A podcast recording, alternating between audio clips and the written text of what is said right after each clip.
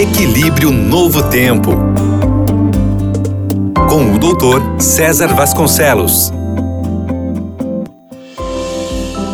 Olá, meus amigos. Bom estar com vocês de novo aqui. O perdão tem ganhos e perdas. Ao perdoar, não dá para não ter uma perda. Por exemplo, a infidelidade conjugal é, ao mesmo tempo, um sintoma de problemas sérios no casamento, como também revela a fraqueza moral do traidor, pelo menos naquele momento da vida. A perda é imensa e para todos. Mesmo que o infiel tente se reconciliar, admitindo o erro, houve uma perda. Há um preço. O perdão não será de graça. A ferida talvez precisará de muito tempo para ser curada, se for curada, podendo deixar cicatrizes que não desaparecerão facilmente.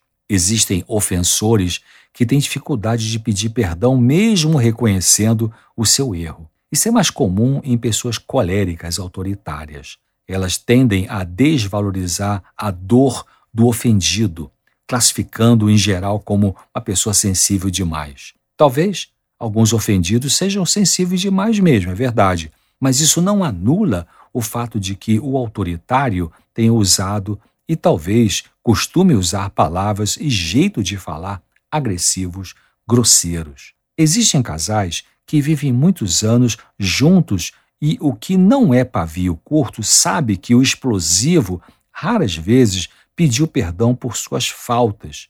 A tendência dessas pessoas agressivas é sempre dar justificações por suas explosões temperamentais.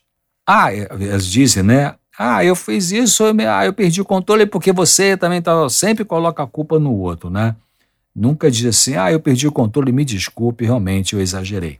Um teólogo cita o caso de um homem empresário que abandonou a cidade onde vivia e mudou-se para outro lugar para começar tudo do zero, porque a sua esposa, super ciumenta, certo dia, tomado por ira, por raiva, descontrolada, machucou-se, ela foi no banheiro, se machucou a si mesma, batendo a cabeça na parede até sangrar.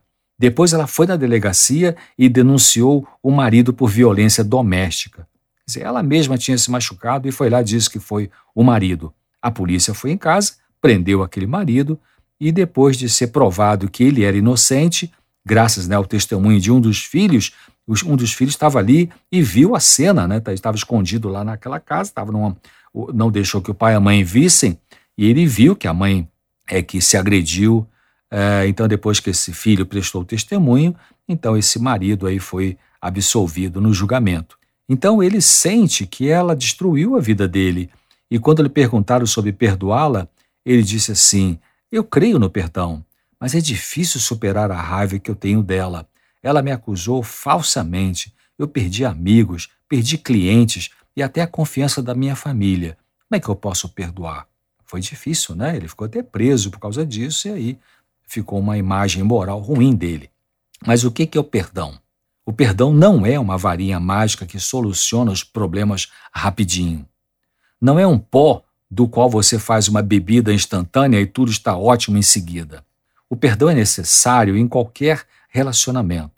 Sem perdoar, não se soluciona um monte de conflitos humanos, seja no nível familiar, entre amigos e colegas de trabalho, seja na administração pública de uma cidade, do estado ou do país. Mas o perdão tem um preço que nem sempre é barato e exige muitas vezes humildade misturada com firmeza, com autoproteção e às vezes afastamento. Cada pessoa tem um tempo próprio para processar o perdão. Um bom passo para melhorar sua saúde mental tem que ver, muitas vezes, com perdoar primeiro a si mesmo. Comece com isso. Comece a orar pedindo a Deus que te ajude a perdoar uma pessoa que te feriu muito.